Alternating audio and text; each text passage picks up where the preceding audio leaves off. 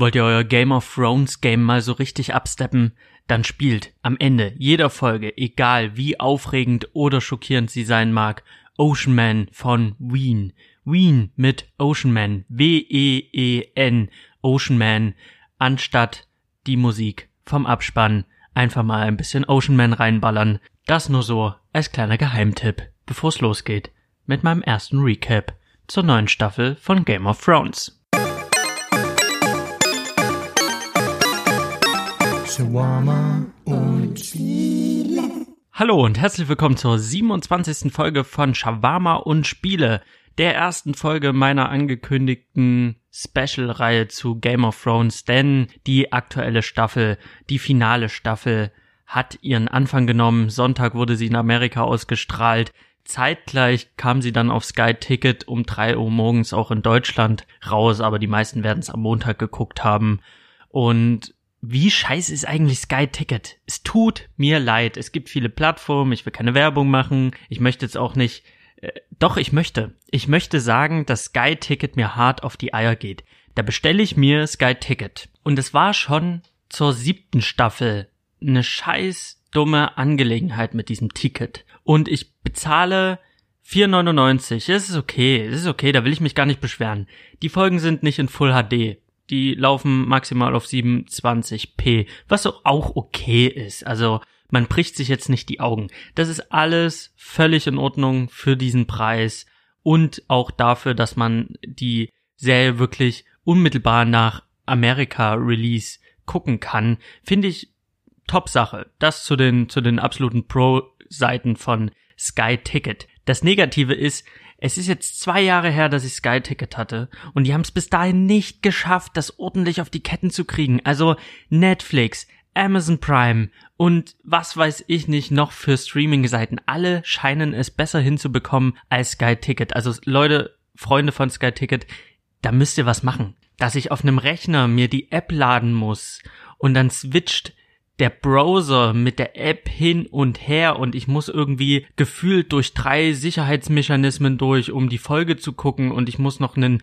Schaf schlachten und opfern und irgendwie zu den sieben Göttern beten, nur damit die Folge endlich anfängt und selbst dann buffert die, egal was für eine Leitung ich hab, bis in die Ewigkeit, bis es dann mal funktioniert. Ein Umschalten von Deutsch auf Englisch ist nicht smooth wie bei Netflix, nein ich muss gefühlt die komplette Folge nochmal neu laden.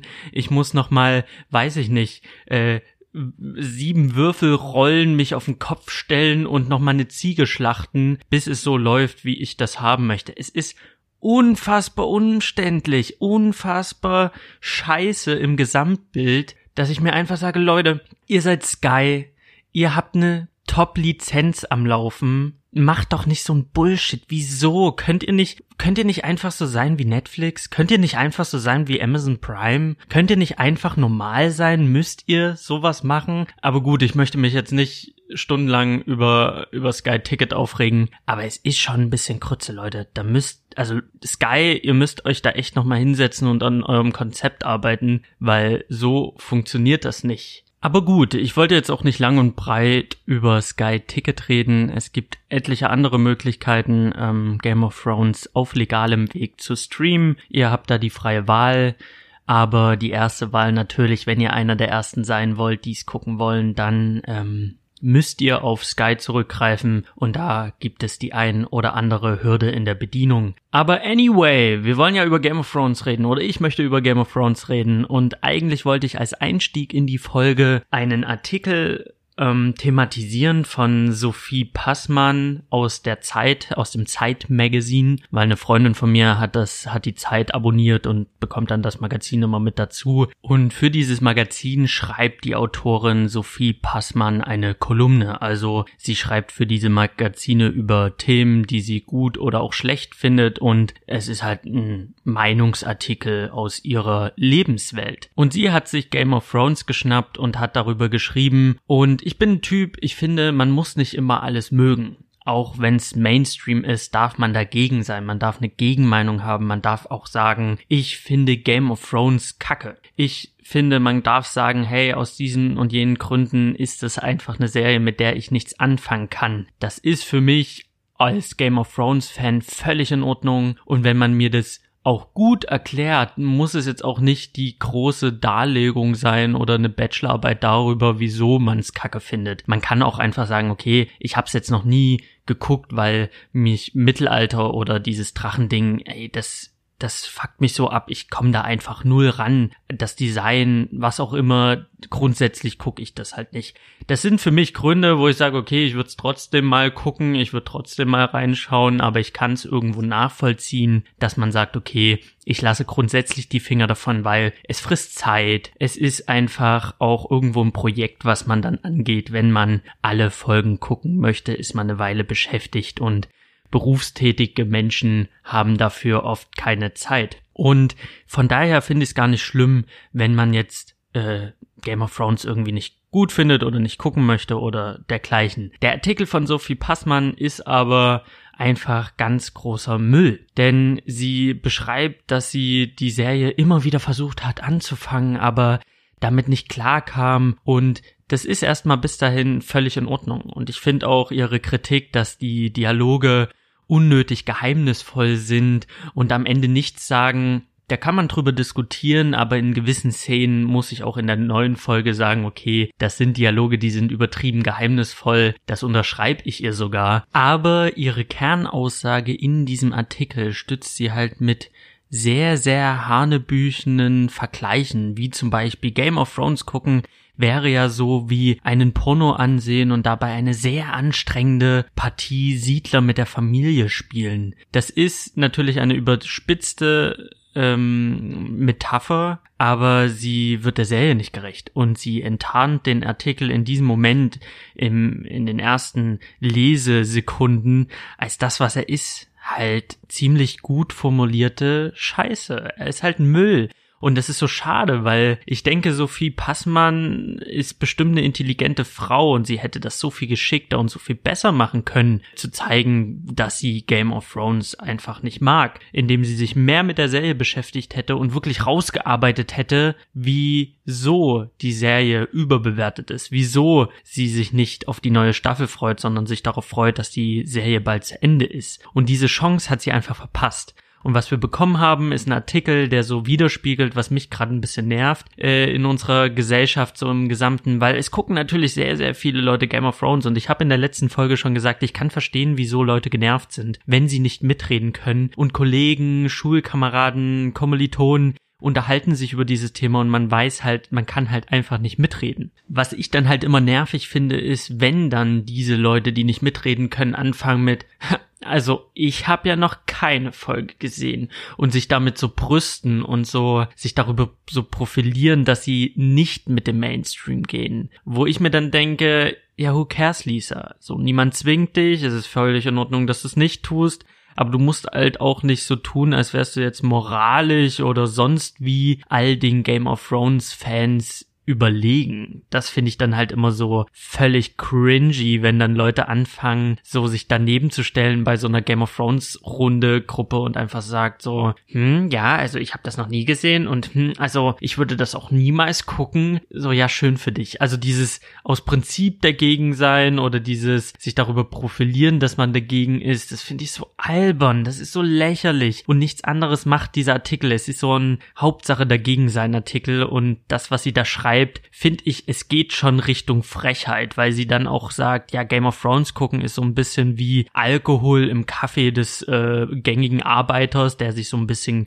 Alkohol unter den Kaffee mischt, damit er seinen Tag übersteht. So ein bisschen vergleicht sie, also diese, diesen Vergleich zieht sie und dass man da irgendwie Game of Thrones als Entschuldigung nimmt, sich an Vergewaltigung und übertriebener Gewalt zu ergötzen. Und ich denke mir so, nee, also das ist es ja eben nicht. Es gibt ja keine Vergewaltigung, wo man sagt, okay, die gibt's jetzt nur, damit die, damit die Beobachter oder damit die Zuschauer sich darauf aufgeilen können. Das ist es ja nicht. Also diese Szenen haben ja, sind ja in der Geschichte verankert oder sie sind halt in dem Setting verankert und ich denke mir dann immer, weil sie auch schreibt, ja, also unter dem Deckmantel, es wäre an einer Mittelalterwelt angelehnt, erlaubt sich diese Serie das. Ja, aber das ist es ja. Sie ist am Mittelalter angelehnt. Und Ken Follett in seiner Die Säulen der Erde Trilogie, ich habe zwei der drei Bücher gelesen, na Halleluja, was der da vergewaltigen lässt. Bernard Cornwell, ein History-Roman-Autor, ja, wenn der da die Engländer nach Frankreich schickt, da wird auch vergewaltigt und das nicht ohne. Und George R. Martin hat das in seine Bücher mit eingewoben, weil er sich an diesem History-Charakter orientiert, weil er einfach eine Mittelalterwelt erschaffen möchte, wie sie bei uns war und Guess what? Früher im Mittelalter wurden die 14-jährigen Adligen nicht gefragt, ob sie den doppelt so alten Herrn heiraten möchten. Und wenn die sich dann in der Hochzeitsnacht von dem haben bekrabbeln lassen, dann haben die das bestimmt nicht aus purer Freude getan. Das ist nun mal Teil unserer Geschichte. Und das ist Georges Recht als Autor, das in seine Geschichte mit einweben zu lassen. Und ich finde, daraus darfst du ihm dann auch keinen Strick ziehen. Und dann den Zuschauern das zu unterstellen, dass das alles unter diesem Deckmantel passiert. Ich weiß nicht, wie es euch da draußen geht, aber ich habe jetzt noch nicht mir in die Hose gefasst und mein Lörres rausgeholt und mir gedacht, mm, nice, schon wieder eine Vergewaltigung bei Game of Thrones. Oder mm, da wurde schon wieder einer Mutter die Kehle durchgeschlitzt, sondern ich guck das halt, ich bin entsetzt, ich bin natürlich irgendwo unterhalten, weil es spannend ist, weil es eine gut geschriebene Geschichte ist und Sophie Passmann hat es einfach verpasst, da einen guten Artikel draus zu machen. Und deswegen ist er ziemlich scheiße und online ist er auch hinter einer Paywall und ich finde, dort soll er auch bleiben. Und man sollte eben nicht Geld dafür ausgeben, sich das anzutun. Und ich denke, das hätte diese Frau einfach besser gekonnt. Und das hat sie nicht. So viel zum Thema Game of Thrones. Gegenartikel, die gibt's immer, die gab's bei jeder Staffel. Es gab immer den Aufreger. Die Medien haben immer versucht, den Hype mitzunehmen und da Klicks raus zu generieren. Und gäbe es eine neunte Staffel, dürfte man sich dann auch auf weitere Gegenstimmen im Bereich Print und Online-Magazin freuen. Aber davon habe ich mir nicht die Vorfreude nehmen lassen und mein Gott, oh jeez, oh boy, oh my, die Vorfreude war groß. Zwei Jahre habe ich gewartet. Ich habe jetzt angefangen, die Bücher nochmal zu lesen. Ich bin nochmal tief reingegangen in das ganze Westeros-Ding und habe mich einfach neu begeistern lassen von der Welt von George R. R. Martin und auch der Serienadaption von Benioff und Weiss, den beiden Showrunnern. Und ich muss sagen, als ich in der Hochschule saß, ich hatte wieder lange, lange Vorlesungen, hielt es sich in Grenzen. Natürlich, ich habe mit Kommilitonen darüber geredet, okay, ich guck dann, wenn ich nach Hause komme, die neue Folge und die alle natürlich, ja, ich auch, ich glaube, das und das wird passieren.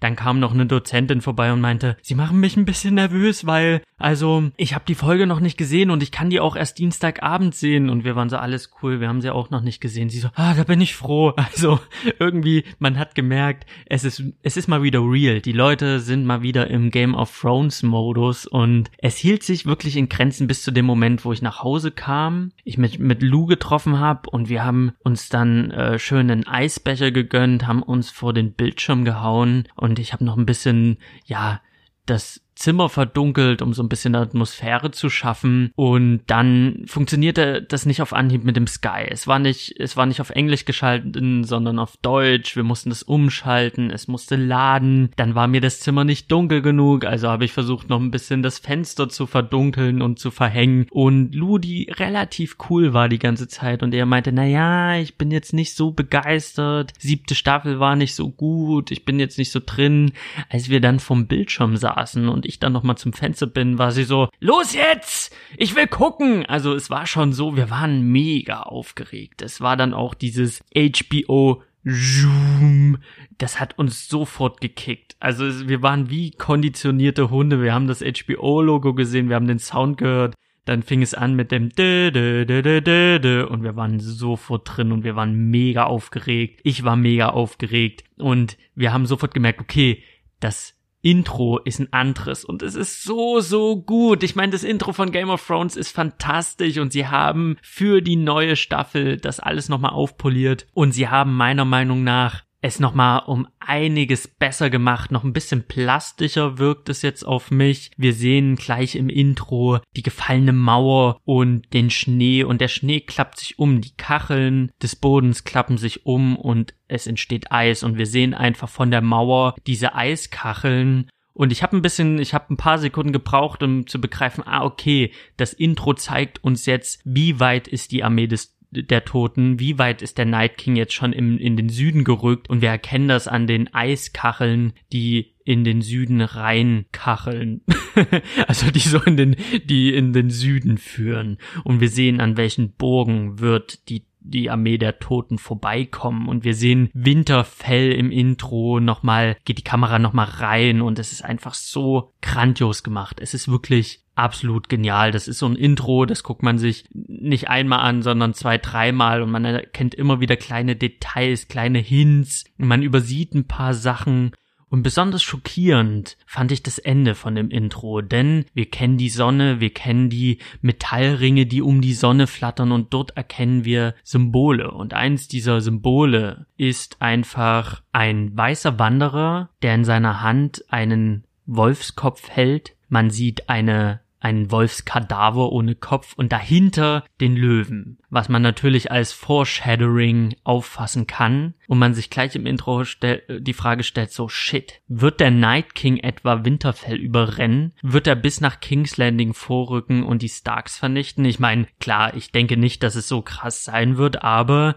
es ist schon ein dunkles Omen direkt im Intro. Und so holt uns die Serie ab. Nach zwei Jahren zieht sie uns nach Westeros rein mit einem neuen Intro, mit kleinen Hints und sehr, sehr viel Liebe zum Detail. Und bevor es losgeht, verrät der Blick auf die, auf die Time-Anzeige, die Folge hat 54 Minuten. Das heißt, die versprochenen eineinhalb Stunden pro Folge, die bei einem Interview so durchgesickert sind, die haben sie nicht eingehalten. Auch die nächste Folge wird in dem 54 Minuten Bereich angesiedelt sein. Erst ab der dritten Folge bekommen wir Spielfilmlänge und man ist so ein bisschen enttäuscht oder was heißt enttäuscht? Ich habe schon gespürt gleich am Anfang nach dem Intro, 54 Minuten, die werden mir an diesem Montag nicht genug sein nach zwei Jahren. Ich glaube, ich werde mehr wollen als nur das. Und Regie geführt hat David Nutter und der hat unter anderem die Red Wedding in Staffel 3 ja in Szene gesetzt. Also er ist in den in der Riege der Game of Thrones Regisseuren ist er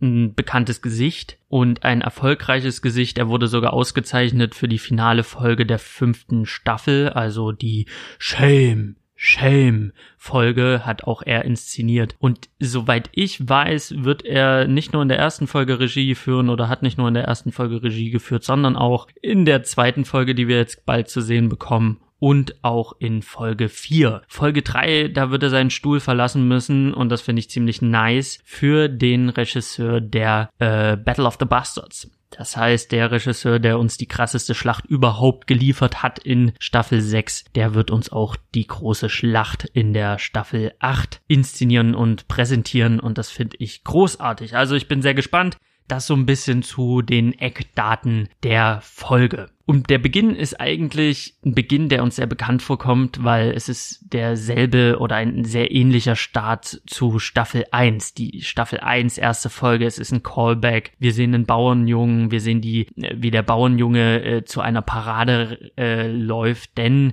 die Unsullied, die riesige Armee von Daenerys Targaryen, läuft Richtung Winterfell und wir sehen unter den Bauern versteckt sich auch die Arya. Sie beobachtet, wie die Armee in Winterfell einrückt und das ist sehr, sehr beeindruckend beeindruckend äh, von der Inszenierung. Wir hören das Baratheon-Theme, soweit ich weiß, was ein bisschen weird ist. Einerseits passt es natürlich, weil wir es auch in der ersten Folge hören, in einer ähnlichen Szene, als Robert in Winterfell ankommt. Aber es passt nicht so ganz, denn natürlich wird die Armee angeführt von einer Targaryen und einem Stark Targaryen und das ist, sind keine Baratheons. Der einzige, der äh, Baratheon ist, wäre Gendry und der ist ein Bastard und noch nicht legitimiert. Und die reisen nach Winterfell und das ist eigentlich ähm, alles sehr, sehr aufregend, weil man natürlich, das sind die ersten Bilder nach zwei Jahren, da ist man natürlich so, wow, okay, krass, es geht hier wirklich los. Unsullied in Winterfell, vor paar Staffeln waren die alle noch in Essos und jetzt sind die in Winterfell, was geht ab? Die Bauern gucken so ein bisschen auf Danny, so, okay, wer ist das? So, sie sind sehr misstrauisch. Dann sehen sie noch die Missande und den Grey die haben dunkle Hautfarbe, da sind die Bauern im Norden sehr, na, ich sage mal, sehr Dresden, die sehen diese und sagen sich, äh, oh Mensch, du, wir wollen die hier gar nicht und die sollen nach Heme gehen. Und die Daenerys merkt natürlich, sie ist hier nicht so ganz erwünscht. Dann kommen ihre Drachen, die Bauern rennen weg, weil Drachen sind groß und gruselig und sie haben Angst. Und das ist es eigentlich. Es gibt dann noch so einen komischen ersten Dialog zwischen Tyrion und dem Varys und es geht irgendwie um Eier, die abfrieren und es ist alles so ein bisschen. Der Dialog soll lustig sein, aber ich persönlich hätte ihn jetzt nicht unbedingt gebraucht. Es war so ein bisschen, ah ja, ja, brauche ich jetzt nicht unbedingt. Ich habe mich jetzt nicht dran gestört, aber ich fand das jetzt so als Einstiegsdialog, sich irgendwie um nicht vorhandene äh, Hoden zu ja, ja, zu lustig zu machen, fand ich jetzt nicht so prall. Und dann geht's eigentlich schon los mit ganz vielen Wiedersehen, die man natürlich als Fan erwartet. Also das war natürlich das, worüber alle geredet haben gefühlt, worauf ich natürlich besonders Bock hatte.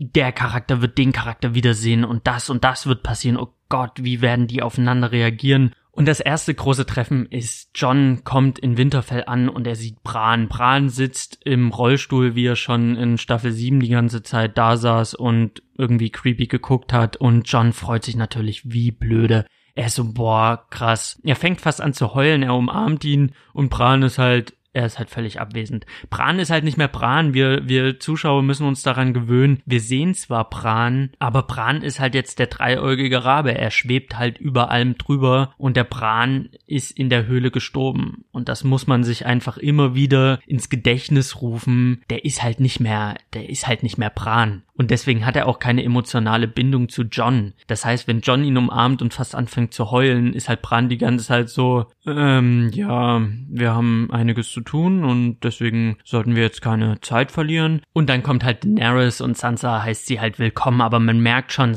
Sansa ist pisst. Sansa hat keinen Bock auf Konkurrenz und sie sieht halt einfach Daenerys als Konkurrenz. Und ich finde, Sansa nervt halt mega hart. Seit die aus King's Landing geflohen ist, seit Sansa bei bei Baelish unter, ja, unter die Fittiche geraten ist, seitdem Peter ihr gezeigt hat, wie man das Spiel spielt und sie trainiert hat sozusagen, finde ich sie ab absolut nervig. Also die geht mir nur noch auf den Kranz.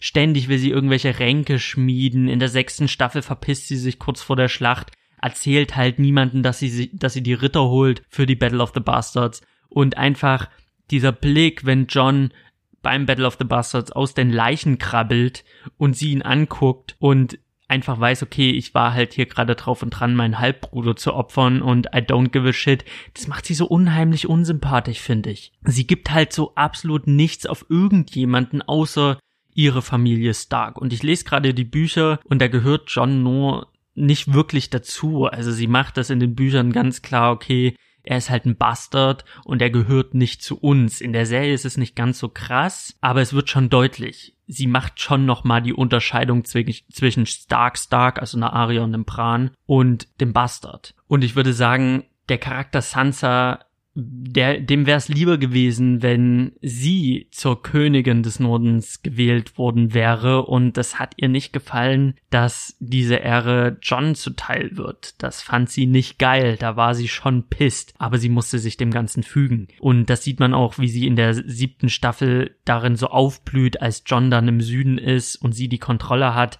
man muss schon sagen, sie macht das sehr, sehr gut. Wenn sie in Charge ist, dann weiß sie ganz genau, was zu tun ist und sie spielt ihre Rolle als Herrscherin sehr, sehr gut. Aber wenn John dann wieder da ist, dann ist sie halt eine dumme, blöde Zicke und das zeigt sie halt bei Daenerys. Sie ist halt betont höflich, aber man merkt halt ihre Abneigung und sie findet das alles gar nicht geil, was da abgeht. Und was dann folgt, ist dann so ein kurzes Weirdo-Ding von Bran, der dann sagt so, Leute, wir haben keine Zeit für Begrüßungen. Die Toten sind auf dem Weg. Die Mauer ist gefallen. Der Night King hat deinen Drachen. Und ich finde ihre Reaktion, die von Daenerys, die ist echt nicht geil. Also come on, sie guckt den Bran an, als hätte der irgendwie gerade einen fahren lassen. Als wäre das irgendwie so, so eine casual information. Also sie hat zwar so in ihrem Blick dieses Oh mein Gott, aber das, das hat mir nicht gereicht. Das war mir zu wenig. Also wir reden da von ihrem Kind in Anführungsstrichen und dieses Kind ist jetzt ein Untoter und dieses Kind hat eine gewaltige Zerstörungskraft. Also dieses Kind muss einmal über Winterfell drüber ratzen, dann brennt Winterfell. Also ich fand da die Reaktion von allen Beteiligten ein bisschen abgebrüht und ein bisschen zu cool. Also sie guckt entsetzt, aber ein bisschen mehr hätte, hätte nicht geschadet. Also ich denke da zum Beispiel an Gandalf, der in Minas Tirith einreitet, Faramir sieht, Faramir sieht Pippin und Gandalf meint so, ey, das ist nicht der erste Hobbit, den du siehst. Faramir ist so, nee, ist er nicht. Und Gandalf sagt einfach so, erzähl mir alles. Und dann ist ein Schnitt und dann weiß man einfach, Faramir in dieser Zeit des Schnitts erzählt er alles, was abging. Und das hätte ich mir so ein bisschen gewünscht, dass Daenerys halt völlig aufgelöst ist und einfach sagt so, Bran, was hast du gesehen? Und dann der Schnitt, dann weiß man einfach, okay, Bran hat sich jetzt hingesetzt und hat ihn halt gesagt, so was abgeht. So hat sie es mir ein bisschen zu locker aufgenommen und war auch im Rest der, der Folge, war sie mir ein bisschen zu cool über diesen Fakt, dass der Night King halt eins ihrer Kinder hat. Und sie redet ja über die Drachen immer, als wären es ihre Kinder. Und da fand ich das ein bisschen komisch. Und dann versammeln die sich alle in der Halle von Winterfell. Lady Mormont, die kleine knallharte, ist natürlich so, wow, okay, John, bist du jetzt überhaupt noch König? Was geht ab? Da ist eine Targaryen. Ich weiß gar nicht, was los ist. Wir haben dich zum König berufen und du hast einfach drauf geschissen. So, du hast ja die Krone weggeworfen. Was soll das? Ist natürlich ein berechtigter Einwand. Aber er sagt auch wieder ganz deutlich, die Krone Titel, das sind alles Dinge, die nicht mehr zählen. Das Einzige, was zählt, ist Überleben. Das Einzige, was zählt, ist, dass wir die Armee der Toten aufhalten. Und dafür habe ich einfach zwei riesige Armeen gebracht und drei fette Drachen. Und das ist dann der Punkt, wo Sansa halt sagt, so ja, okay, schön und gut, dass du die alle hergebracht hast, aber wie sollen wir die ernähren? Finde ich natürlich wieder mega. Das ist natürlich wieder Game of Thrones, weil diese Frage wird, würde bei einem Herr der Ringe niemals fallen. Und das finde ich, ist schon wieder dieser Funken Realismus, wo ich sage, okay, das ist nice. Das ist halt so eine Frage, die man sich stellt, wenn man picky ist und sie thematisieren das halt und sie hat vollkommen recht. Der Norden ist eine Eiswüste, da ist nicht mehr so viel Nahrung. Die Nahrung, die da war, hat man für den Winter gehortet, aber wenn da irgendwie 10.000 an Sully rumhängen und ein Haufen Dothraki, dann ist das natürlich ein Faktor, der die Speisekammern in Winterfell ja rapide abbauen wird. Und sie sagt ja dann auch noch ganz spöttisch so, ja, und drei Drachen, so, wer soll das ernähren und was essen Drachen überhaupt? Und Daenerys ist nur so, ja, was auch immer sie wollen. Da habe ich ein bisschen mit den Augen gerollt und dachte mir, naja, miau, Ladies, miau. Aber gut, Tyrion und Sansa treffen sich wieder, die sind ja irgendwie noch verheiratet, haben sich nicht wirklich scheiden lassen. Äh, Sansa ist ja einfach abgehauen nach der ja, misslungenen Hochzeit von Joffrey. Und Tyrion ist halt auch so, so, ja, okay, es war halt schon ungeil, dass du da einfach äh, dich verpisst hast. Die quatschen sich halt kurz aus. Das ist kein großer, interessanter Dialog. Die einzig interessante Stelle, finde ich, ist, dass Tyrion halt sagt, okay, meine Schwester schickt ihre Truppen, das wird hier alles schon gut gehen. Und Sansa einfach sagt so, glaubst du das wirklich? Ich meine, ich dachte mal, du war, wärst der klügste Mann in ganz Westeros oder der klügste Mann, den ich kenne und du glaubst wirklich, dass Cersei ihre Truppen schickt. Und da hat sie einfach einen Punkt. So sehr ich gegen Sansa bin, da hat sie einen Punkt. Tyrion ist so faul geworden, er ist so runtergeschrieben worden, weil ich lese gerade die Bücher, ich bin gerade in Buch 2, das ist so Staffel 2 und ich bin gerade an der Stelle, wo er nach King's Landing kommt und für seinen Vater als Hand regieren soll und was der was der da abfeuert bei der Planung zur zur Verteidigung von King's Landing, wie er alles positioniert, wie er einfach wahres Peter Baelish und ähm, dem Maester Purcell, der erzählt allen eine andere Geschichte, um herauszufinden, wer verpetzt ihn an Cersei. Also er stellt Fallen, er ist allen irgendwie fünf Schritte voraus. Er ist halt ein Meister, ein absoluter Meister im Spiel um den Thron. Aber jetzt, wo dieses ganze Ränkeschmieden keinen Sinn mehr macht, ist er halt einfach ein bisschen naiv geworden und ein bisschen dumm auch geschrieben. Also Tyrion wäre eigentlich, wenn man ihn vergleicht mit dem Staffel 2 Tyrion, mit dem Buch 2 Tyrion, der wäre im Leben nicht auf die Idee gekommen, Cersei so zu vertrauen, wie er es jetzt gerade tut. Also er ist da so völlig blauäugig. Ja, also die Lannisters, die sind gerade auf dem Weg. Ich bin mir ganz, ganz sicher. Und dass Sansa da Durchblick hat, das muss man ihr einfach lassen. Das ist ziemlich smart, auch wenn ich sie echt super nervig finde. Als nächstes bekommen wir das Wiedersehen zwischen Arya und John. Darauf haben wir uns ja ewig äh, gefreut, weil Arya und John haben sich in der ersten Folge das letzte Mal gesehen und mittlerweile sind halt sieben Staffeln vergangen und jetzt sehen sie sich. Und John bemerkt einfach nur, dass sie sich halt mega gut anschleichen kann, so Hint auf, sie ist halt Faceless Man oder sie ist eine der Faceless Man. Und sie ist halt so, wie hast du es überlebt, einen Dolch in dein Herz zu bekommen? Und er ist so, hm, I didn't. Und das ist halt so Classic John. Also das ist ja das, worüber man sich auch immer früher aufgeregt hat. Der kämpft gegen die Untoten, kommt hinter die Mauer und alle sind so, oh, was ist passiert? Und er, er kriegt halt einfach nicht den Mund auf. Und dieses, ja, ich hab's halt nicht überlebt könntest du ein bisschen, weißt du, so ein bisschen was erzählen, vielleicht einfach nur ganz kurz und knapp, ja, man hat mich einfach wieder zum Leben erweckt, so die rote Hexe hat mich zum Leben erweckt, irgendwie sowas, irgendwas Greifbares, aber so ist es halt so ein Dialog, den kannst du unter den Teppich kehren. Es war ein schönes Wiedersehen und hat auch nochmal gezeigt, dass Arya nicht der emotionslose Killer ist oder diese emotionslose Killerin, sondern dass sie schon noch Gefühle hat und sie sagt etwas ganz Wichtiges. Sie sagt, ich verteidige die Starks, ich verteidige meine Familie und vergiss nicht, dass du ein Stark bist. Und das ist natürlich ganz wichtig, denn wir ahnen ja schon aus unserem Vorwissen Staffel 7, dass John bald erfahren wird, dass er ein Targaryen ist. Und sie weist ihn darauf hin, ohne zu wissen, was abgeht, vergiss nicht, wo deine Wurzeln sind. Auch wenn du gerade mit einer Targaryen-Tussi am Anbandeln bist, ähm, du bist ein Stark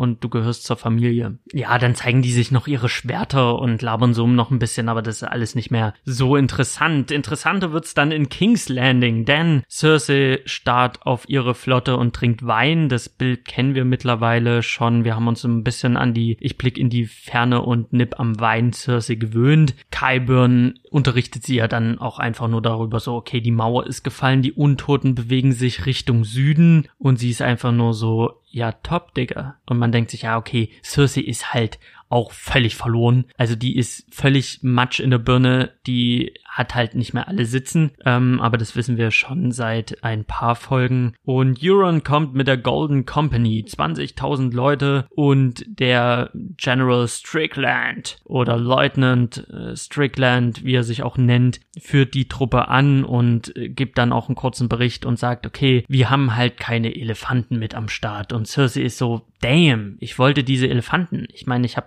auch irgendwo für die Elefanten bezahlt. Aber ähm, er sagt dann einfach, ja, Elefanten sind cool auf dem Schlachtfeld, aber Elefanten hätten die Überfahrt von Essos nach Westeros nicht überstanden und außerdem haben wir unsere Kohle einfach in die Animation von Drachen gesteckt, um zu zeigen, wie Drachen durch die Gegend fliegen und zwar unnötig lang, aber die Szene sehen wir dann später. Also in meiner Erinnerung war der Dialog so und dann, ähm, ja, Euron sagt dann noch so, okay, es wird jetzt langsam Zeit, dass wir mal miteinander bimsen. Cersei sagt erst so, nee, aber sie merkt auch, dass Euron ein Typ ist, wenn du den zu lange zappeln lässt, dann zeigt er dir halt auch den Finger und am Ende hat er halt die Flotte und er hat halt auch irgendwo die 20.000 ähm, ja Goldjungen am Start auf seinen Schiffen und wenn der halt wegsegelt, dann ist Cersei verloren. Also lässt sich's zu, aber ich finde die Szene natürlich wieder sehr, sehr stark. Also der Blick von Lina Hedde in diesem Moment, was sie da einfach an Emotionen, an Message da in diesen Blick reinpackt, da ziehe ich echt meinen Hut, weil sie zeigt mit diesem Blick einfach, sie will nicht.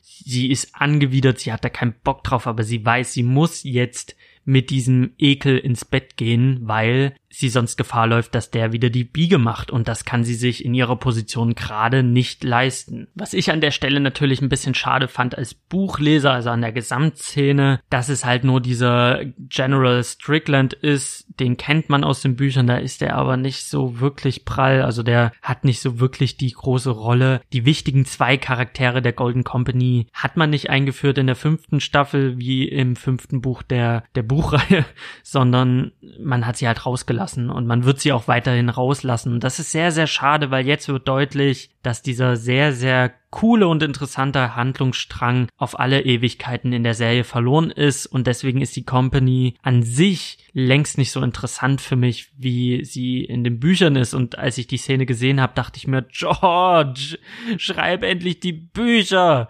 Also ich glaube nicht, dass er die Bücher fertig schreiben wird, das so mal als kleine Randnotiz, aber damn, George, man, get your shit together. Ich will weiterlesen. Ähm, das war einfach die Szene. Ähm, war jetzt auch nicht sonderlich, ja, aufregend und äh, hat halt für viele Memes gesorgt, weil sie will halt unbedingt ihre Elefanten zurecht, weil ich hab's mir auch in den zwei Jahren schon ausgemalt, wie Elefanten vielleicht gegen Untote kämpfen. So Elefanten im Kampf kennen wir äh, vielleicht aus Alexander der Große, der der Spielfilm mit Colin Farrell.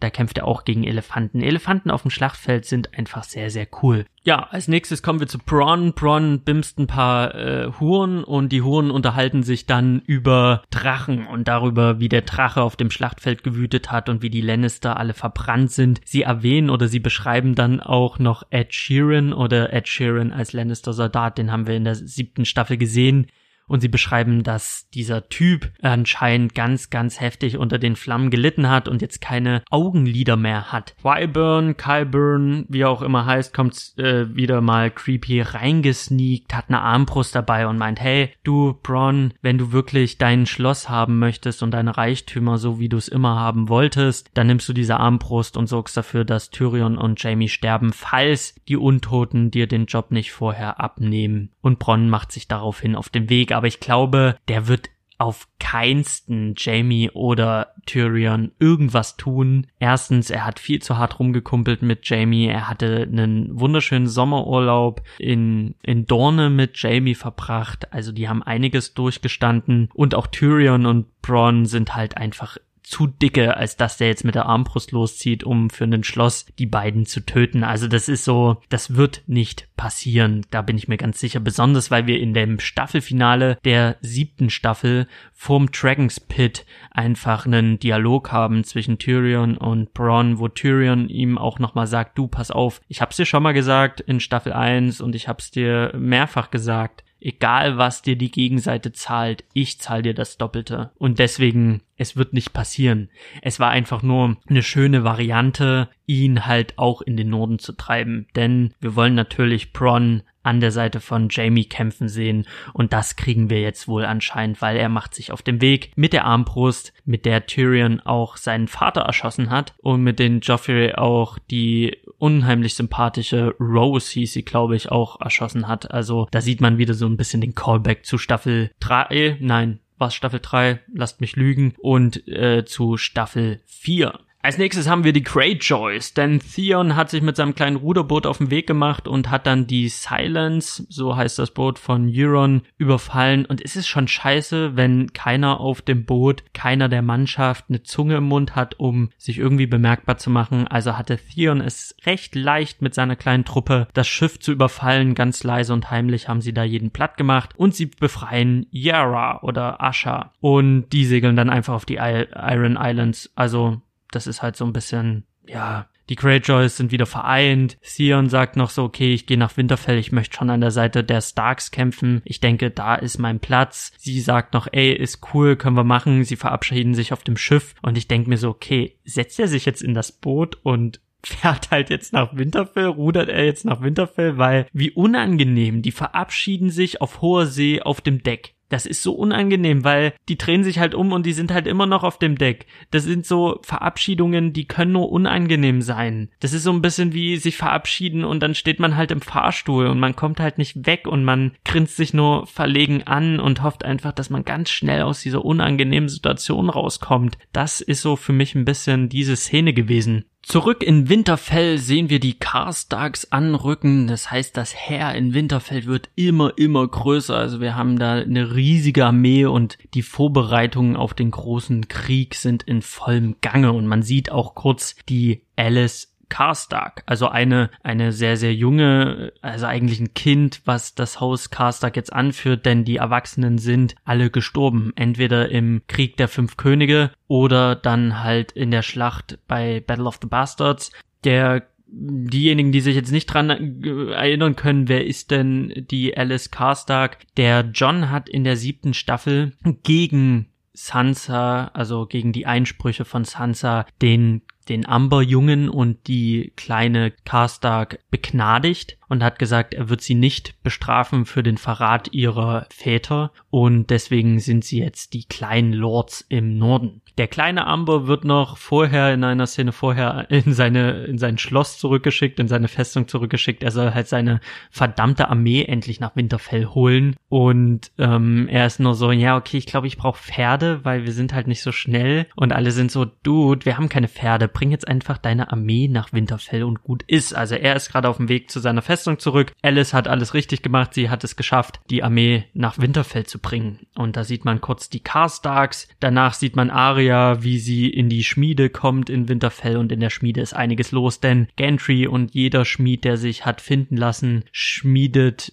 Waffen, Waffen aus Dragonglass, kleine Fallspitzen aus Dragonglass, was ziemlich smart ist. Der Hound bekommt eine Dragonglass Axt und pinkelt dann halt Gentry irgendwie so ein bisschen ans Bein und sagt so, ja, irgendwie nur die, die Krüppel und Eierlosen bei den Wildlingen sind Schmiede, so, was bist denn du davon? Was ich halt voll unnötig finde, auch für einen Hound. Das ist auch so ein bisschen wieder ein auf Lacher Zielen, aber so wirklich gezündet hat es für mich nicht. Das Wiedersehen Hau und Aria hat mir dann schon mehr gefallen, weil ich fand es einfach cool, wie die sich halt so ein bisschen angezickt haben. Oder nicht angezickt, sondern es war halt dieser Moment zwischen denen und man weiß halt, was gelaufen ist. Er ist halt so, okay, du hast mich zurückgelassen zum Sterben und sie war halt einfach so, hm, und vorher habe ich dich ausgeraubt. Und diese, diese kleine Reiberei fand ich schon ganz cool und auch wie der Hound zu Arya kommt und so meint so, you're still alive und uh, you must be a cold little bitch oder you are a cold little bitch, sagt er, glaube irgendwie so. Ich kann es jetzt wörtlich nicht wiedergeben und man merkt einfach diesen tiefen, tiefen Respekt, den diese zwei Charaktere füreinander empfinden. Und das finde ich halt ziemlich cool, weil ich glaube, wenn es hart auf hart kommt, dann würde der Hound definitiv für Arya in die Breche springen. In der Schlacht würde er nicht zusehen, wie Arya in Gefahr kommt, sondern er würde, er würde wirklich da alles dafür geben, sie zu beschützen. Am Ende immer noch. Auch wenn die da in dieser Schmiede sich da kurz anbiefen. Dann haben wir noch Arya und Gentry. Arya gibt halt ihm irgendwie eine Art Sperrvorlage. Also er soll irgendwie aus Dragon Class einen Speer machen. Was ich ein bisschen weird finde, weil sie hat ja auch den Dolch aus Valyrian Stil. Also sie kann ja gegen die White Walker bestehen mit ihrem Dolch. Sie will aber noch diesen Speer wozu auch immer. Ja, dann quatschen die halt kurz, es gibt ein kurzes Geplänkel und man merkt einfach, die sind deeply in love. Ja, ich glaube, die kommen am Ende zusammen. Ich denke, ich würde so weit gehen zu sagen, Gentry überlebt bis zum Schluss, wird von der herrschenden Einheit, die dann da sein wird, nochmal legitimiert zum Baratheon und heiratet dann Arya und dann machen die ganz viele Baratheons. Und dann gibt's halt das Haus wieder, weil das ist ja wirklich mehr oder weniger oder es ist ausgelöscht, er ist der letzte, der noch da ist und das wäre der einzige Weg, dieses Haus, dieses altehrwürdige Haus noch ähm, weiterzuführen, wenn die ganze Chose mit dem Night King und der Cersei gegessen ist. Danach gibt's noch einen Sansa John Moment, eine Szene, wo gesagt wird, dass Lord Clover sich dazu entschieden hat, doch nicht nach Winterfell zu kommen mit seiner Armee, sondern er bleibt in der Festung und man erinnert sich zurück an Staffel 6, wo er im Staffelfinale meint, er bereut es nicht mit Jon Snow auf dem Schlachtfeld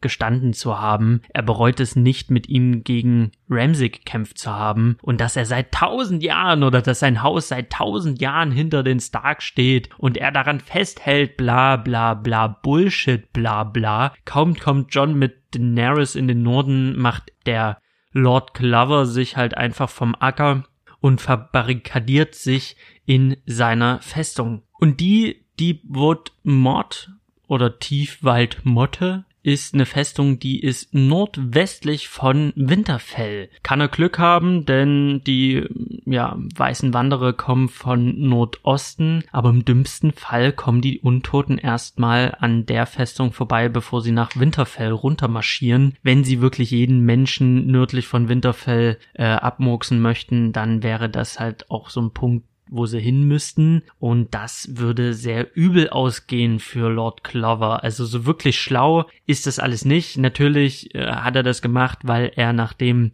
Jon Snow mit Daenerys einen Pakt eingegangen ist, erkennt er ihn halt nicht mehr als König im Norden an und sagt so, nee, da mache ich halt nicht mit. Ist aber alles in allem ein ziemlich dummer Move.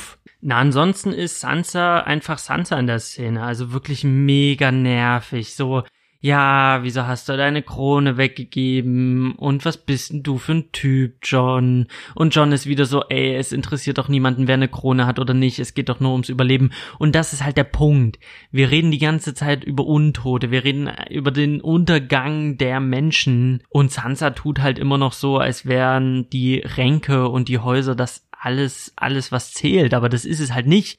Das interessiert halt keinen Schwanz mehr. Es geht halt ums Überleben. Und John hat dieses Überleben äh, ein Stück weit äh, verbessert oder die Überlebenschancen verbessert, indem er halt alles getan hat, was er getan hat.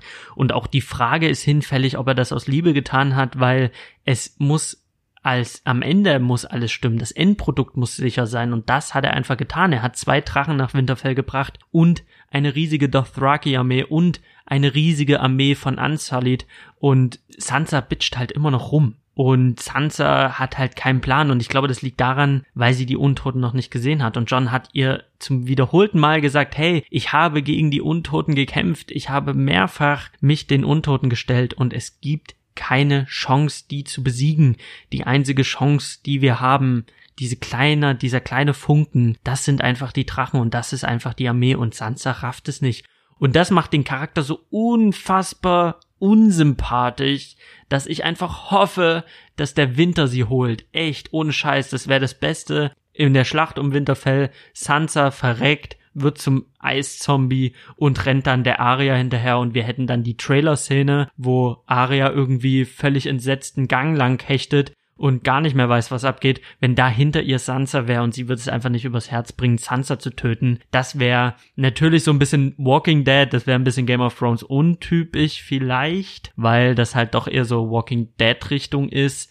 Aber ich wünsche mir einfach ein Ende von dem Charakter, der geht mir halt einfach gut aufs Eis, tut mir einfach leid. Und das hat die Szene einfach nochmal eindrucksvoll gezeigt. Als nächstes haben wir Danny und Samuel, weil Danny will sich einfach dafür bedanken, dass der den Mormont wieder zusammengeflickt hat oder ihn von Grayscale ja geheilt hat. Und ich finde, diese Szene war wieder so unfassbar gut, weil da stimmte wieder alles. Da stimmte die schauspielerische Leistung von dem Samuel Actor, da stimmte einfach die, der Bogen. Dieser Bogen von, am Anfang ist alles noch so witzig und man schmunzelt so drüber, ach, der süße, knuffige Bär und er ist ja so bescheiden und Daenerys schmunzelt und alles ist so, ach ja, hi, ist das nicht alles schön? Und dann kippt es es kippt. Es kippt in dem Moment, wo Samuel meint, er hätte Heartspan, Hearthspan, oh shit, bin ich geil mit Namen, hat er halt geklaut von seinem Vater und er will dafür begnadigt werden, ein Dieb zu sein. Und sie ist so, wow, Moment, Tali, der, der, der war dein Vater? Und er ist so, ja, äh, habe ich verbrannt. Und er ist so, mm, ja, okay. Und er, natürlich, er zittert mit seinem Kinn und ihm laufen die Tränen, aber er ist noch ein bisschen so, okay, es ist halt mein Vater. Der Vater war ein ziemlicher Penner ihm gegenüber. Also der Vater hat irgendwann gesagt, entweder du gehst an die Mauer oder wir gehen gemeinsam jagen, aber wenn wir gemeinsam jagen gehen, dann passiert ein Unfall und du kommst nicht wieder zurück nach Hause. Das sage ich dir, denn du, kleiner Lappen, wirst ganz sicher nicht mein Erbe. Und das ist ja schon der Dick-Move des Jahrtausends. Also der Vater ist ja Tywin Lannister mal 1000. Also das ist ein richtiger Penner. Der ist auch in Büchern ein unsympathischer Penner. Also der, der geht halt echt nicht klar. Deswegen ist es halt so irgendwo stimmig, dass Samuel zwar weint, weil er sehr gefühlsbetont ist. Er ist ein sehr gefühlsbetonter Charakter, aber er ist ja jetzt nicht völlig entsetzt oder oder nicht entsetzt. Entsetzt ist er schon, aber er ist nicht so. Er bricht halt nicht völlig in Tränen aus, weil es ist halt immer noch sein Vater. Aber er ist geschockt und er ist traurig darüber. Und dann ist er noch so, naja, dann kann ich ja wenigstens nach Hause gehen jetzt. Jetzt bin ich ja willkommen. Und ja, mein Bruder ist ja noch da für, für das Haus äh, Tali. Und Danny ist so, mm, ne, is it though? Ähm, ja, den habe ich auch verbrannt. Und dann ist es halt, da ist es dann halt um Samuel geschehen. Da bricht er dann komplett in Tränen aus. Da ist dann der Punkt, wo er sagt, okay, mein Bruder war eigentlich eine coole Socke. Was bist du für eine Königin? Also er stellt die Frage nicht, sondern er rennt halt dann raus und auf dem Hof sitzt Bran. Bran sitzt die ganze Folge im Hof und starrt ins Leere. Aber Three-Eyed Raven being Three-Eyed Raven, I guess. Und deswegen, ja, okay, chillt er halt dort und sagt so, Sam es ist jetzt an der Zeit, John zu sagen, dass er ein Targaryen ist. Und Sam geht dann, meint dann so, okay, wieso sagst du ihm das nicht? Und Bran sagt, naja, ich muss halt hier im Hof sitzen, weil ich warte noch auf einen alten Freund. Und in dem Moment dachte ich, er meint Tyrion. Weil Tyrion hat ihm ja in Staffel 1 Pläne gegeben für einen Sattel, mit dem er dann auch mit gebrochenen Beinen oder mit Querschnittslähmung reiten konnte.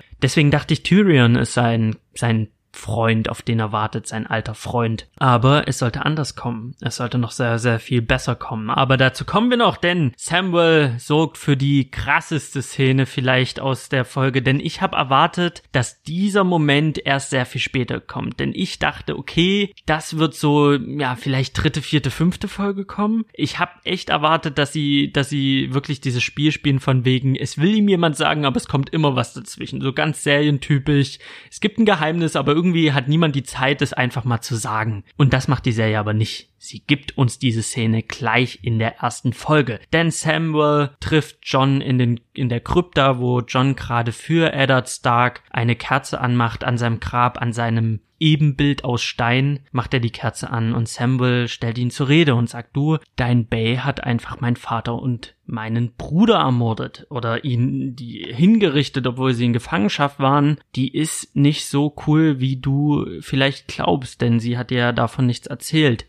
Und John versucht das irgendwie zu verteidigen, weiß aber tief in seinem Herzen, das kann er nicht und deswegen sagt er, hey, hier ist ein riesiger Krieg auf, äh, auf dem Weg. Wir müssen gegen die Untoten bestehen und da können wir uns damit jetzt leider nicht beschäftigen. Und Sam bleibt aber dran und Sam sagt ihm dann, du pass auf, du bist der König. Du bist nicht nur der König im Norden, du bist der König über alle sieben Königslande, denn du bist der Sohn von Lyanna Stark und Rhaegar Targaryen und du bist auch kein Bastardkind, sondern sie haben geheiratet. Das heißt, du bist ganz legitim der König der sieben Königslande. Du bist der König in Westeros. Und das will er natürlich nicht glauben. Also erst will er es nicht glauben, aber dann rutscht es so langsam durch und er ist so, hey, Ned hätte mich niemals so angelogen.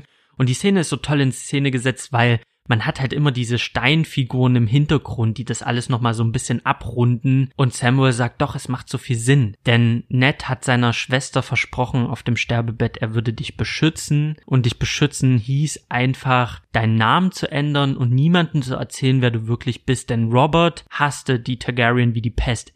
Er hätte jeden Targaryen abgeschlachtet, der ihm in die Finger äh, geraten wäre und deswegen musste Ned seinen besten Freund Robert anlügen. Er durfte niemanden erzählen, wer John wirklich war. Und das, was ich in der letzten Folge erzählt habe von der großen Rebellion von Robert, der seine Liana zurückgewinnen wollte, diese Rebellion basiert auf einer Lüge, denn Liana wurde nie entführt, sondern Liana ist freiwillig gegangen, weil sie sich in Rhaegar verliebt hat und sie beide haben ein Kind bekommen. Und da Rhaegar einfach der ältere Bruder ist von Daenerys und die Politik es einfach so vorsieht in Westeros, ist John noch vor Daenerys König. Das heißt, Daenerys hat keinen Anspruch auf den eisernen Thron. Den hat sie nie gehabt. Der Anspruch liegt bei Jon Snow. Und das erste, was John sagt, ist so, it's treason. Und ich denke mir, das ist das einzige, was dir einfällt? Dass es Verrat an deiner Königin ist, wenn du der legitime Nachfolger bist von dem eigentlichen König. Du bist der Einzige, der Anspruch hat. Das ist ja kein Verrat, das ist einfach Quatsch. Und das nächste ist, es ist schon so wieder so ein Dialog. Natürlich ist der Fakt, dass er seine Tante bimst, jetzt für die Story nicht im Fokus, das ist ganz klar. Im Fokus steht der Fakt, dass er der, der rechtmäßige König ist. Aber ich fand es trotzdem, dass es mit keiner Silbe erwähnt vor Samuel, seinem besten Kumpel. Also wenn mein bester Kumpel kommt und sagt, du bist ein Targaryen und mir wird in dem Moment bewusst, ich habe jetzt die ganze Zeit meine Tante gebimst, ich habe mich in meine Tante verliebt, ich habe mit meiner Tante rumgeknutscht und ich hatte meine Hände überall auf diesem Schiff an meiner nackten Tante, ich hätte im Strahl gekotzt.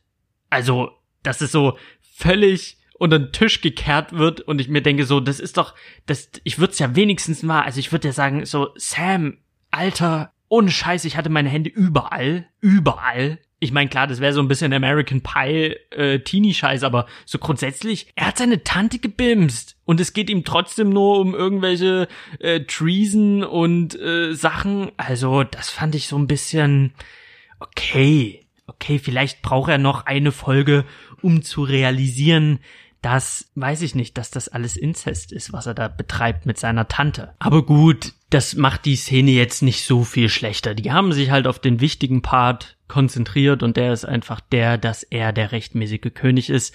Und ich find's so krass, weil man einfach aus den Büchern liest, das ist nicht nur irgendeine Sache, die den Leuten während des Serienschreibens in den Sinn kam. Das ist nichts, wo irgendein Autor dann irgendwie in Staffel 5 gesagt hat, oh, wie krass wäre es denn, wenn Jon Snow eigentlich ein Targaryen wäre. Das ist ja nichts, was im Prozess passierte, sondern George hat es im ersten Buch verankert, denn man liest in den Büchern die Gedankenwelt der Charaktere, so auch die Gedankenwelt von Ned Stark. Und Ned Stark hat Albträume, Ned Stark hat Gedanken, äh, wo er an seine Schwester denkt und es gibt immer wieder Passagen, wo beschrieben wird, wie er, den, wie er die Stimme in, in seinem Kopf hat, die sagt, Promise me, Ned, promise me. Also das, was dem Seriengucker erst in der sechsten Staffel offenbart wird, dieses Promise me, das kriegen Buchleser schon im allerersten Buch. Die wissen schon, okay, er hat seiner Schwester irgendwas versprochen und auch im allerersten Buch wird beschrieben, wie Ned davon träumt, wie er an dem Tower of Joy ankommt und dann mit Arthur Dane dieses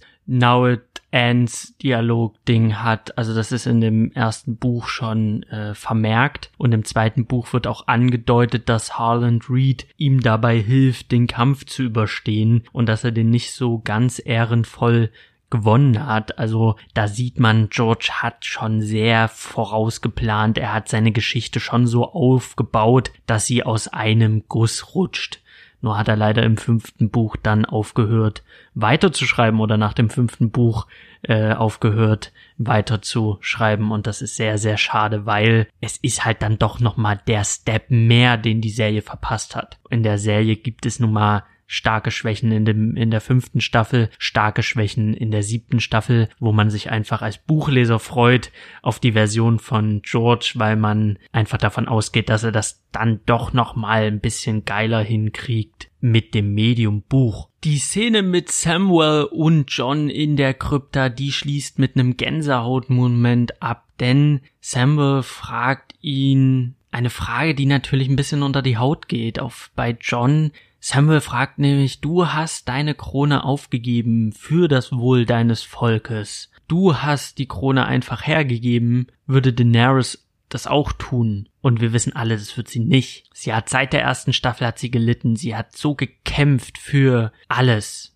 Für äh, die Krone und auch bis an diesen Punkt zu kommen, wo sie jetzt gerade ist. Dafür hat sie so gelitten, dass sie jetzt nicht einfach sagt, oh, okay, wenn du der Erbe bist, dann natürlich, hier ist meine Krone. Das wird sie nicht tun. Das heißt, die Serie positioniert da klar diese beiden Figuren, die eigentlich sich gerade verlieben, Daenerys und John, und packt dort erstmal Zündstoff dazwischen. Durch diese, diese Frage von Samuel, die natürlich durchaus berechtigt ist. Und das schließt diese ganze epische Szene, diese Szene, auf die wir alle gewartet haben, noch mit einem, mit einem krassen Oh shit ab und das, das macht's einfach sehr, sehr rund und sehr, sehr gut. Und dann sind wir sehr, sehr weit im Norden bei der Festung der Ambers, denn der kleine junge Amber sollte ja seine Männer holen und die dann nach Winterfell führen, um dort dann gegen den Night King zu kämpfen. Aber der Winter kam ein bisschen früher. Wir sehen Tormund und Barrick Dondarrion, der natürlich wie immer am allercoolsten aussieht mit seiner Augenklappe und seinem Feuerschwert und sie kommen in der Festung der Ambers an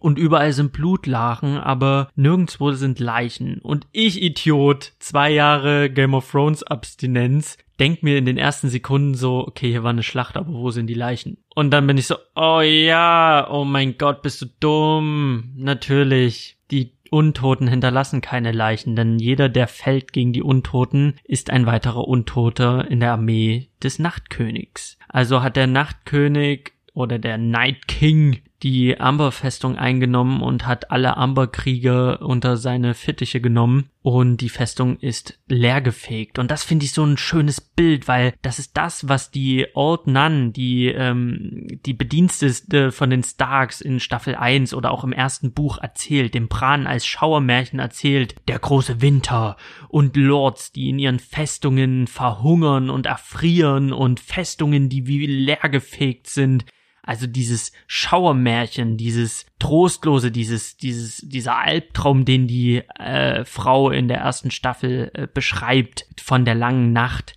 das kriegen wir hier visualisiert. Die Festung ist totenstill, sie ist leer, irgendwo ist überall ist Blut, aber ansonsten ist sie still. Es ist diese gruselige, gruselige Stille in dieser Festung. Und ja, äh, Barrick Dondarrion und die Wildlinge, die halt noch vom Mauerfall übrig sind und der Tormund begutachten dann die Festung und gucken einfach, ob es Überlebende gibt, aber natürlich gibt es die nicht. Und dann gibt es einen Moment, wo sie auf die Nachtwache treffen und da gibt's dann noch so einen kleinen albernen Moment, den fand ich ein bisschen zu albern, aber dann dachte ich mir, ach komm, dieser Spaß sei allen mal gegönnt. Auf den Lord Commander Ed und seiner verbliebenen Nachtwache äh, in dieser Festung und da gibt's diesen kurzen Moment, da meint Ed, Achtung, er hat blaue Augen und Tormund ist so, ich hab schon immer blaue Augen gehabt. Ja, ist jetzt kein Gamebreaker für mich aber es ist halt, man ist halt so völlig ernst in dieser Serie drinne und dann gibt's halt immer diese, diese Momente, wo, wo man so ein bisschen rausgerissen wird, wo es so ein bisschen humoriger wird und das fand ich dann, ja, es war okay. Es war okay und ich fand die Szene im Nachhinein vielleicht auch gar, nicht mal so schlecht, weil sie lockert es ein bisschen auf, bevor es so komplett Nüsse geht. Denn Barrick Dondarrion fragt dann halt Ed, okay, gibt's hier irgendwie noch Überlebende in dieser Festung? Gibt's hier irgendwas noch für uns zu holen oder zu sehen? Und Ed führt sie dann in die große Halle der Amber-Festung und dort hängt der Junge. Der junge Amber wie alt wird er sein? Zehn Jahre vielleicht? Hängt halt an der Wand aufgespießt mit einem Speer durch den Bauch und um ihn herum sind Arme und Beine gelegt wie Symbole und man sieht halt er bildet mit den Armen und Beinen ein Symbol, das wir sehr, sehr gut kennen. Das Symbol haben wir jenseits der Mauer schon gesehen, da wurde es mit Leichen gelegt und wir kennen dieses Symbol aus der Vision von Bran, als er sieht, wie der Night King erschaffen wird. Man sieht die Kamera in dieser Szene von oben und da sieht man diesen Baum in der Mitte und Steine in, dem, in derselben Form gelegt, wie die Arme und Beine in der Amberfestung gelegt sind und dort in diesem Symbolkreis wurde der Night King erschaffen. Da in dieser Amberfestung hat der Night King eine Message hinterlassen und diese Message zeigt einfach eine Hommage an sein Erschaffungsritual. Nur mit dem Unterschied, dass anstatt er in der Mitte von dem Symbol ist, ist halt der Amberjunge und hängt dort an der Wand mit dem Speer durch den Bauch. Und natürlich erwacht er zum Leben. Und natürlich habe ich die Augen gesehen. Und natürlich habe ich mich erschrocken, weil neben mir Lou sich erschrocken hat. Und ich war so, oh Gott, die Augen. Und auf einmal waren wir alle so, ah! Und dann hat er so rumgeschrien. Und natürlich der Barrick Dondarrion, der jetzt irgendwie sein Powerschwert am Start hat, zündet dann sein Schwert an, zündet den Jungen an. Und der Junge zappelt und kreicht und kreicht und kreicht. Und das war schon alles ziemlich heftig. Und die machen sich dann mit den Pferden der Nacht Nachtwache auf dem Weg nach Winterfell, um zu sagen so, John, Bro, der Amberjunge kommt halt nicht mehr und die Toten sind sehr, sehr viel schneller auf dem Weg, als wir uns das gedacht haben. Und das lässt natürlich dieses Symbol an der Wand, lässt natürlich viel Spielraum offen für die Motive des Night Kings, denn wir wissen immer noch nicht, was er wirklich will. Der Schauspieler des Night Kings hat gesagt, okay, der Night King sucht jemanden, er ist wegen einer bestimmten Person im Süden oder wegen einer bestimmten Sache. Ich glaube nicht daran, dass er nur dazu da ist, um die Menschheit zu vernichten, sondern ich glaube schon, der Night King verfolgt einen Plan, wir wissen nur nicht welchen und ich vermute ganz einfach mal, er sucht vielleicht im Süden eine Heilung für seinen Fluch? Denn es ist ja, er ist ja ein Mensch, nur mit diesem Drachensplitter in der Brust. Und vielleicht sucht er im Süden eine, eine Ritualstätte, die vielleicht auch so aufgebaut ist wie dieses God's Eye, was er halt an die Wand gemalt hat oder gebastelt hat. Vielleicht ist das die Brutstätte, wo er sich dann halt wieder befreien kann von dem Fluch, weil er keinen Bock hat, äh, nach tausend Jahren Nachtkönig sein, immer noch Nachtkönig zu sein. Er möchte halt wieder Mensch sein. Ist ein bisschen cheesy, wenn ich so darüber rede, merke ich so, okay, ist auch, auch irgendwo lame. Aber kann man die Geschichte um den Night King überhaupt noch befriedigend auflösen? Da bleibt es wirklich spannend, denn ich denke, ähm, so viele befriedigende, also weiß ich nicht, ob es überhaupt eine befriedigende Option gibt für seine Motive. Also es wäre auch ein bisschen lame, wenn er irgendwie in den Süden reist, auf dem Weg vernichtet er so irgendwie alles und dann steht er an dem Punkt, wo er sein möchte und dann bastelt er oder operiert er sich den Splitter aus der Brust und ist so, oh Gott, der hängt mir jetzt schon, dieser Splitter hängt mir jetzt schon seit tausend Jahren in der Brust.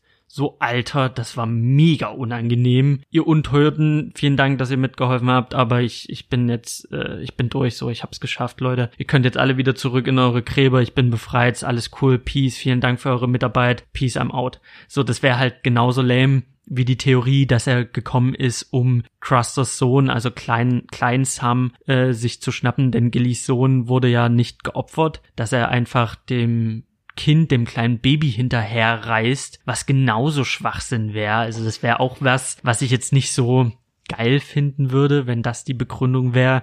Es gibt eine Theorie, dass der Night King eine Königin sucht und dass er am Ende Daenerys umwandeln möchte in eine Eiskönigin. Das wäre noch so ein shocking Moment, wenn er anstatt sie einfach umzubringen, einfach ihr halt einen Splitter ins Herz jagt und wir haben halt Daenerys Ice Targaryen. Das wäre halt dann auch so ein bisschen The Song of Ice and Fire, denn sie ist Feuer und sie wird zu Eis. Wir haben aber schon Jon Snow, der ist halt schon die Verbindung aus Dark und Targaryen. Er ist schon The Song of Ice and Fire. Also irgendwie, man könnte es ja auch doppeln dass man den The Song of Ice and Fire, dass man das doppelt. Man hat einfach diese Verbindung Eis und Feuer in John und man hat aber auch diese Verbindung am Ende in Daenerys. Also ich könnte mir beides gut vorstellen, aber irgendwie, ich hoffe, dass die Serie mich noch unfassbar überraschen wird, was die Motive angeht von dem Night King. Die letzte Szene, die ist dann äh, ein sehr, sehr krasser, cooler Cliffhanger, denn Jamie Lannister kommt in Winterfell an und man sieht einfach nur, wie er von seinem Pferd steigt und da sieht er Bran.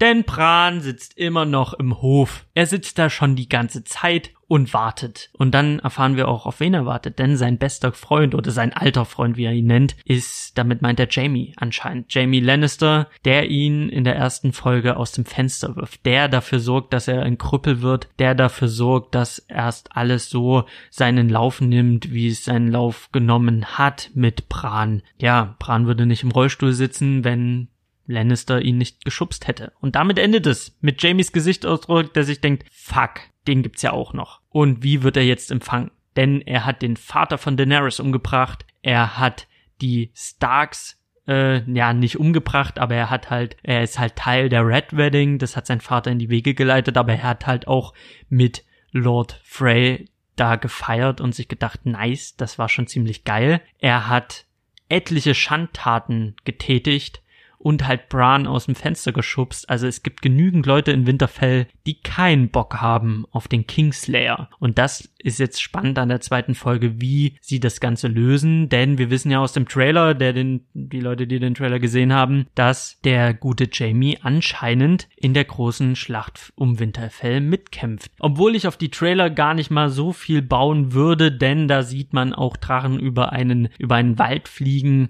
und mittlerweile wissen wir, auf diesem Drachen sitzt eigentlich Daenerys und John. Die Szene habe ich ganz vergessen, die habe ich weggelassen. Es gibt eine Szene in der ersten Folge, wo John einfach auf einem Drachen reitet. Damit wird nochmal gezeigt, okay, er ist ein Targaryen, denn nur Targaryens können auf Drachen reiten, was er selber halt noch zu diesem Zeitpunkt nicht weiß. Die Szene war mir aber ein bisschen zu lang. Und den denke ich mir, wie, wie lang ist die und wie viel hat die wohl gekostet? Hätte man sich das Geld vielleicht sparen können, um das irgendwo anders noch ranzusetzen? Also wenn man mir irgendwie die untoten Riesen deswegen verweigert, dann bin ich echt stinkig, weil ich habe untote Riesen gesehen. Also möchte ich auch untote Riesen in der Schlacht um Winterfell. Kommt mir da nicht mit irgendwelchen Untoten. Ich will diese Riesen sehen und ich will die im Gefecht sehen. Das ist mir ganz wichtig. Und auf die Szene hätte ich im äh, Allgemeinen hätte ich die, äh, hätte ich darauf verzichten können. Weil sie hat nur einen Effekt am Anfang, dass jeder sieht, John reitet einen Drachen und jeder in Westeros weiß, nur Targaryens können einen Drachen reiten. Also das ist schon mal so ein Beweis, den es dann vielleicht auch braucht, wenn, wenn John sagt, wer er wirklich ist, dass die Leute ihm dann auch glauben. Das wäre halt so ein Beweis. Und ansonsten die war halt so lang. Lu hat gemeint, es hat sie sehr an Drachenzähmen erinnert. So im Nachhinein denke ich, ja, es war halt Drachenzähmen. Es war halt wirklich ein bisschen cheesy. Und auch die Szene vor dem Wasserfall so, oh, wir könnten ja tausend Jahre verbringen. Ja, hatten wir jetzt auch schon mit der guten Rose Leslie. Wer war das? Egret. Egret war der Name. Egret wollte auch tausend Jahre in der Höhle verbringen mit Jon Snow, aber ja, dann knutschen die, die Drachen gucken zu. Es ist alles so ein bisschen so, hm. also das hätten sie echt weglassen können. Das fand ich nicht geil. Das fand ich so ein bisschen too much. Ansonsten war das ein grandioser Einstieg in die finale Staffel von Game of Thrones. Es hatte ein wunderbares Tempo, sie haben uns genug Stoff gegeben, womit wir arbeiten können, um uns jetzt die Woche die Köpfe zu zerbeißen. Wie geht es denn weiter? Es gibt genug Stoff für Theorien. Es hat das Feuer wieder entfacht. Ich bin in einer Game of Thrones Gruppe bei WhatsApp, wo wir uns schreiben so, okay, was wird passieren?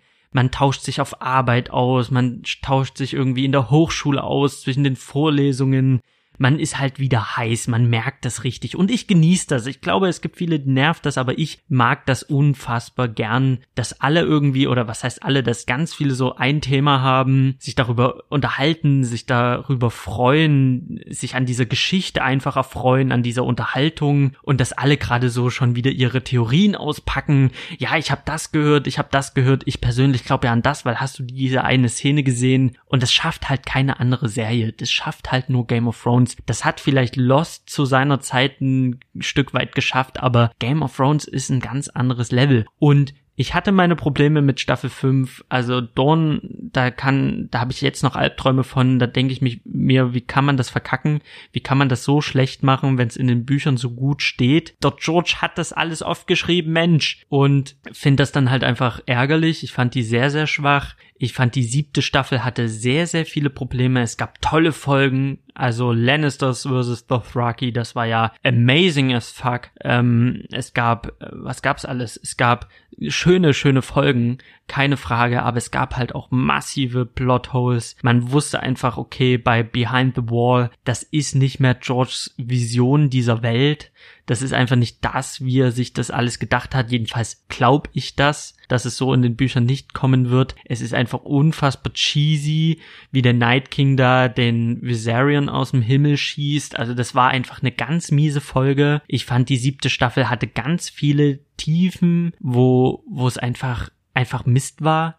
Sansas Szene mit Peter Baelish, das war halt wirklich Soap. Da dachte ich, ich guck gerade irgend so Mexican Soap. Also das war nicht mehr es war nicht mehr mein Game of Thrones. Ich möchte es nicht so sagen, aber es war halt nicht mehr das. Es hat halt wirklich sehr, sehr starke Schwächen offenbart, die es vorher einfach in den ersten Staffeln nicht hatte. Und deswegen war ich auch auf die achte Staffel so, hm, naja, die machen den Night King platt, dann machen die Cersei platt und gut ist. Und währenddessen sterben irgendwie alle Charaktere. Also ich dachte, was will die Serie mich jetzt noch über, überraschen? Sie hat mit Behind the Wall einfach gezeigt, dass sie sehr, sehr viel vorhersehbarer ist, als sie es früher war. Und dann kam halt jetzt diese eine Folge. Und jetzt auf einmal haben sie mit einer solchen Eleganz, die mit, mit, mit so schönen Szenen, mit so grandiosen Szenen einfach die Charaktere in Position gebracht, alle dort, wo sie sein müssen und haben hier und da so ein bisschen, bisschen Sprengstoff verteilt,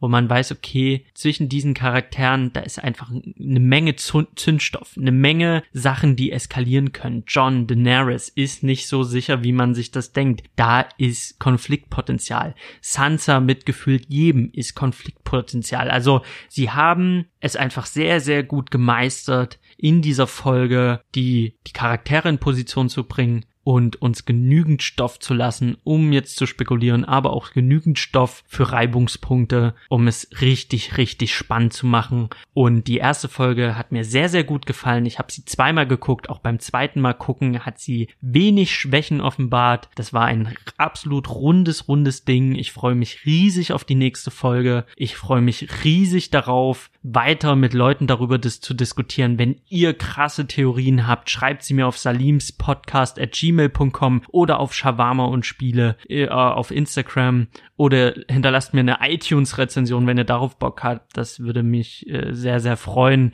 Ich hoffe, es hat euch gefallen. Ich, ihr merkt, ich habe mega Bock. Ich werde auch äh, die nächste Folge recappen. Ich muss halt ein bisschen gucken mit Arbeit, mit Studium muss ich mit der Zeit immer ein bisschen sehen, aber ich denke, ich schaffe Mittwoch. Mittwoch dann aber eher spät abends, weil ich komme abends erst von Arbeit nach Hause und dann muss ich da ranziehen, weil ich Montag die Folge gucke, Dienstag dann nochmal die Folge gucke und mir Notizen mache, weil ich will mir immer einmal gucken, will ich für mich haben. Einmal gucken ist für meine Unterhaltung, für mich, wo ich einfach mich fallen lasse und beim zweiten Mal gucken mache ich mir dann Notizen. Also das will ich mir nicht leben lassen und das ist halt von meiner Zeit halt von meiner Zeit sehr beschränkt. Deswegen kann ich halt nur den Montag gucken, den Dienstag gucken und am Mittwoch muss ich dann die Folge produzieren. Es ist für mich leider anders nicht zu lösen. Vielleicht nächste Woche mit Ostern schaffe ich es ein bisschen früher, dass ich da alles äh, vorher schaffe. Ansonsten würde ich jetzt einfach für die Recaps den Mittwoch ansetzen und hart dabei, daran arbeiten, dass ich das dann auch schaffe. Und damit habe ich alles gesagt, was ich sagen wollte. Vielen, vielen Dank fürs Zuhören. Es hat mir wirklich eine unfassbare Freude bereitet, nochmal über die Folge zu reden. Ich wünsche euch einen wunderschönen Morgen, einen wunderschönen Mittag, einen wunderschönen Abend, wann auch immer ihr diese Folge hört. Und ja, vielen Dank. Dankeschön fürs Zuhören. Bis bald. Tschüss. Shawarma und Chile.